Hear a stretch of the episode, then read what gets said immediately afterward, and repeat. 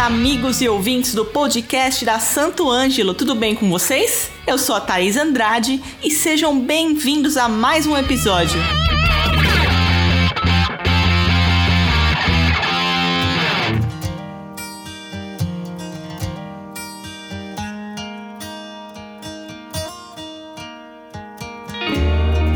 Se você acompanha o nosso podcast, sabe que no episódio anterior falamos sobre o carnaval, as festas e shows e dicas de onde se divertir.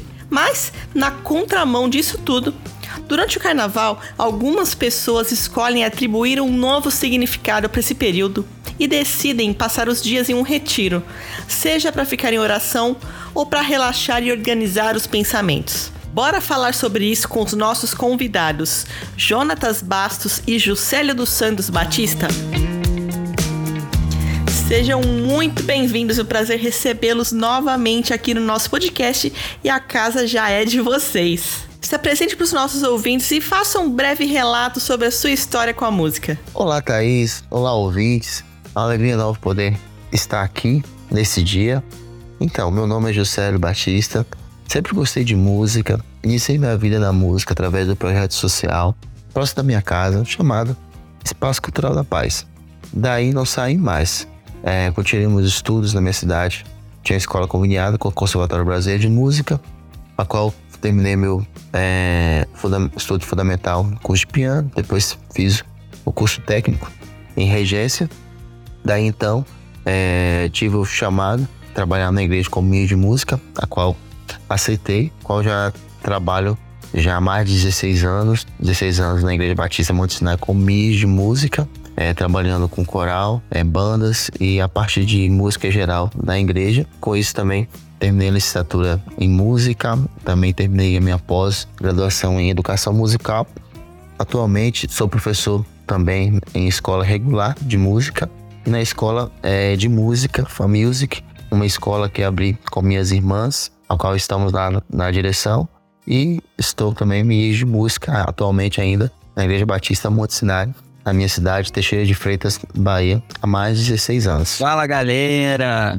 Que prazer estar aqui com a Santo Ângelo, com você, Thaís, com os nossos convidados. Meu nome é Jonathan Bastos, sou músico, sou endorse de Santo Ângelo, tenho alguns outros parceiros também e me sinto muito honrado né, por participar, por ser convidado muito obrigado. O que é um retiro de carnaval? Para mim, é um momento de confraternização, socialização, é um lugar mais reservado no período do carnaval, nessas datas. Bom, é, retiro de carnaval ou retiro espiritual, como a gente gosta de chamar, é, tem esse sentido mesmo de se afastar da correria do dia a dia, trabalho, estudo, né? E ter um momento de conexão no meu caso, por exemplo, com, com Deus, né? Com algo espiritual mais relacionado realmente a essa parte espiritual do ser humano, né? Eu gosto de aproveitar esse momento, realmente me dedicar a Deus de uma forma diferente, integral.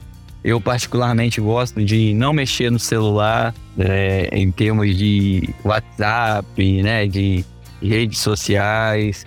Eu gosto realmente de me conectar com Deus, com a música, é, com, refletir sobre a mensagem. Eu acredito que é um, o retiro espiritual, é, esse período é um momento muito bom para a gente refletir, né? tanto no que nós temos feito, como nós temos vivido a vida, quanto o, onde nós queremos chegar, qual tem sido o nosso legado, o que nós estamos construindo, que quando nós partirmos né, dessa vida, nós vamos deixar para que outras pessoas possam acessar, conhecer. Então, o retiro espiritual para mim tem toda essa conexão mesmo de me afastar daquilo que do ruído, né, do dia a dia, que acaba sendo importante também o trabalho, o estudo, mas para me conectar com algo muito mais importante, realmente Deus e a vontade de Deus, eu penso muito por esse lado. Quais são os propósitos do retiro para os jovens? Acredito que seja manter os jovens mais afastados dos movimentos e festas desse período.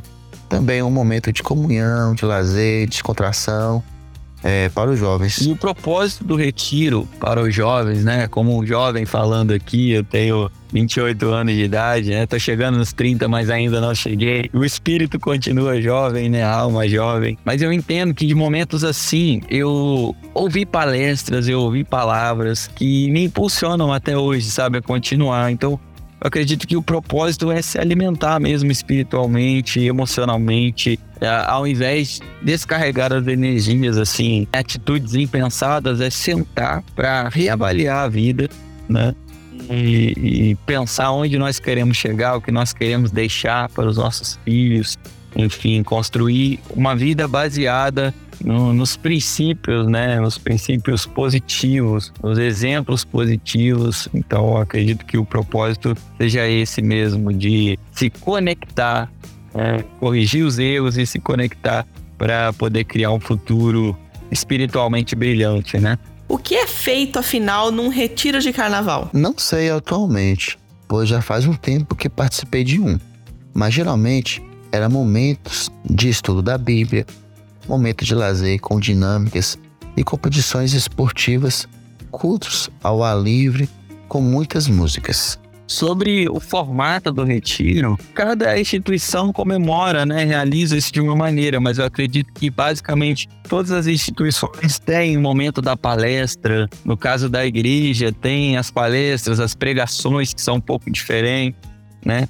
A palestra ela geralmente é mais direcionada a, a, coisas emocionais da vida e a pregação, não só a área emocional, mas também a área espiritual, principalmente, né? A verdade. E algumas instituições têm, então, é, o lazer, a piscina ali, outras realmente não tem. No caso do nosso retiro aqui, é, é, existem momentos de brincadeiras, por exemplo, como se fosse um The Voice, né? A galera canta e aí tem no jurado, a gente tem esse momento de diversão e quem ganha é, canta no, no culto da noite, do domingo à noite. Então tem várias atividades, né? Teve um ano que o campeonato de futebol, na final, realizou a entrada lá, tipo da Liga dos Campeões. Então são muitas coisas interessantes que vão agregando, né?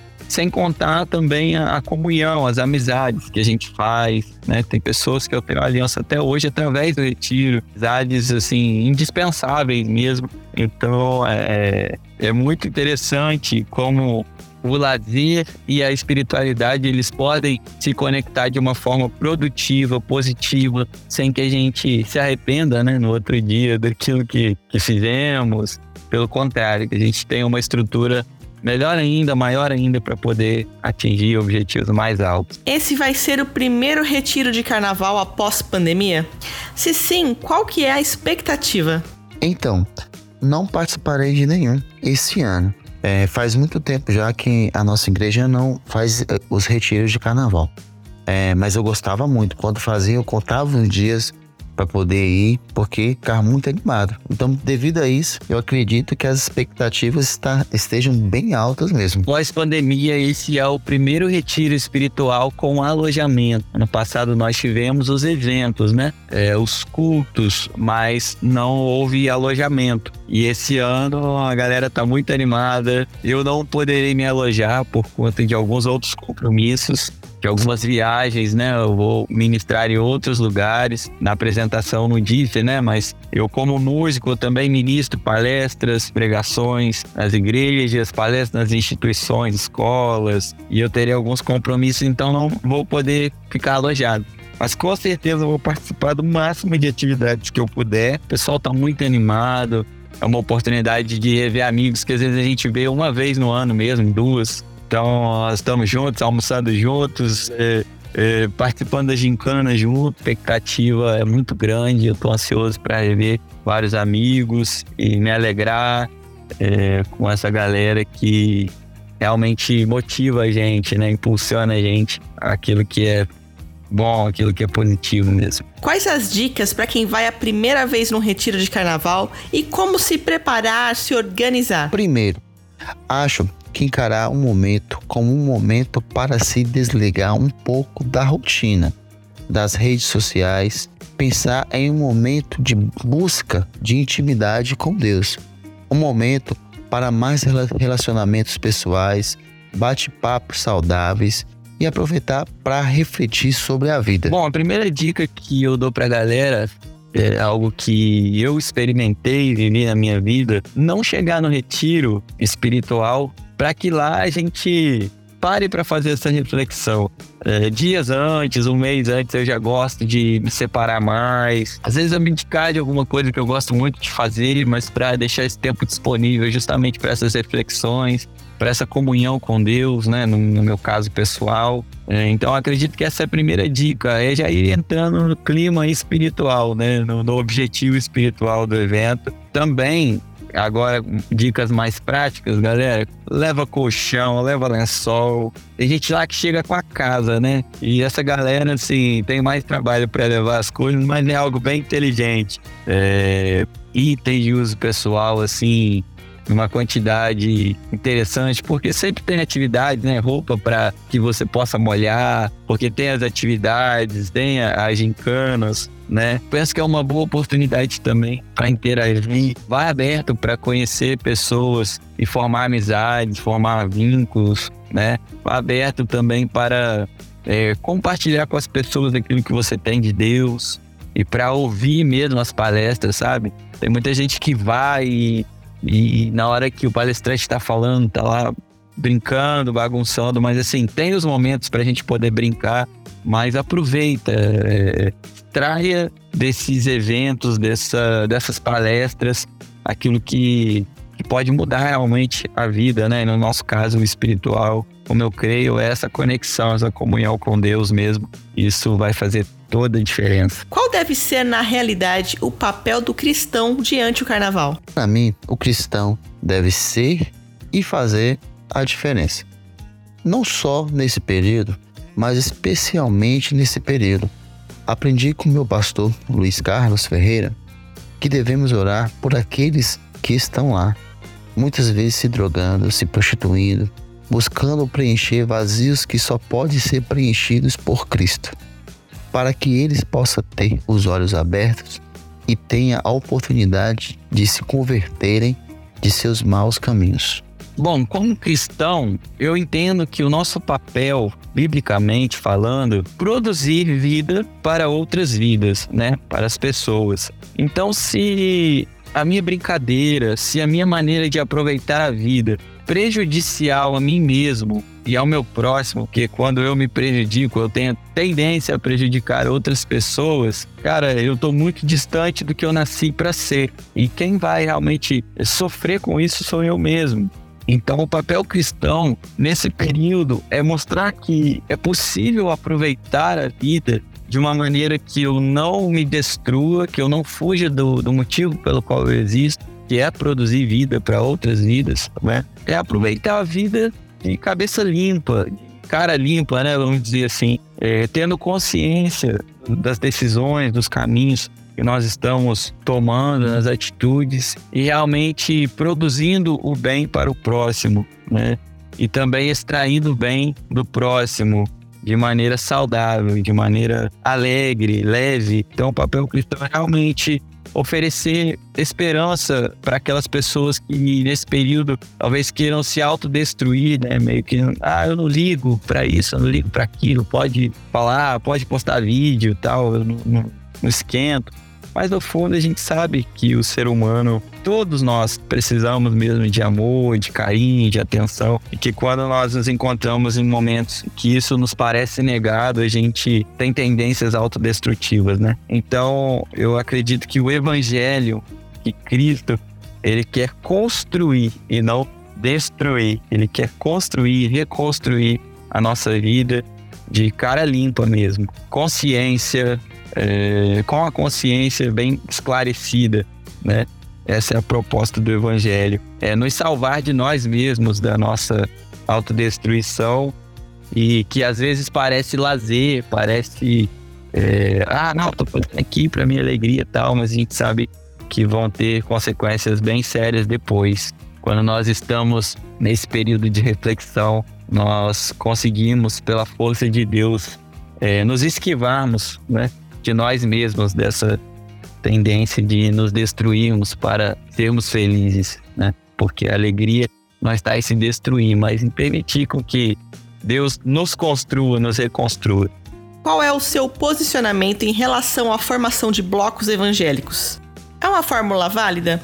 Pergunto isso por conta também da Marcha para Jesus, que é um evento gigantesco que reúne milhares de pessoas todos os anos nesse mesmo formato, um trio elétrico com banda tocando e muita gente ali curtindo e na mesma sintonia.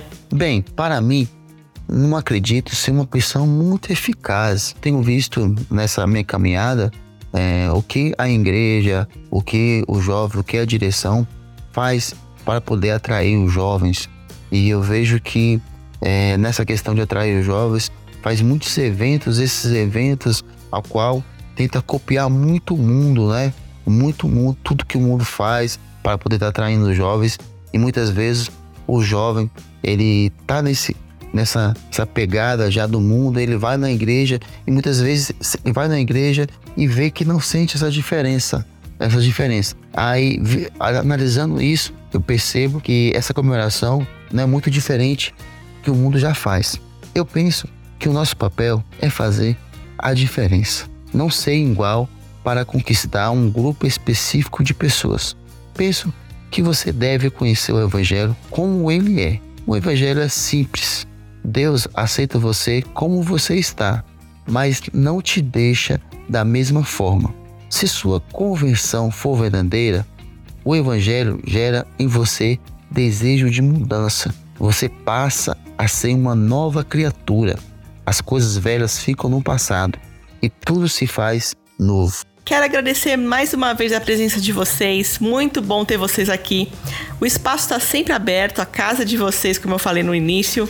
Muito obrigada mesmo. E agora quero deixar aí o espaço para vocês mandarem aquele recado para a galera, deixarem os seus contatos. Agradeço a oportunidade de participar mais uma vez com vocês da Santo Ângelo que sempre busca trazer temas tão atuais e necessários à reflexão.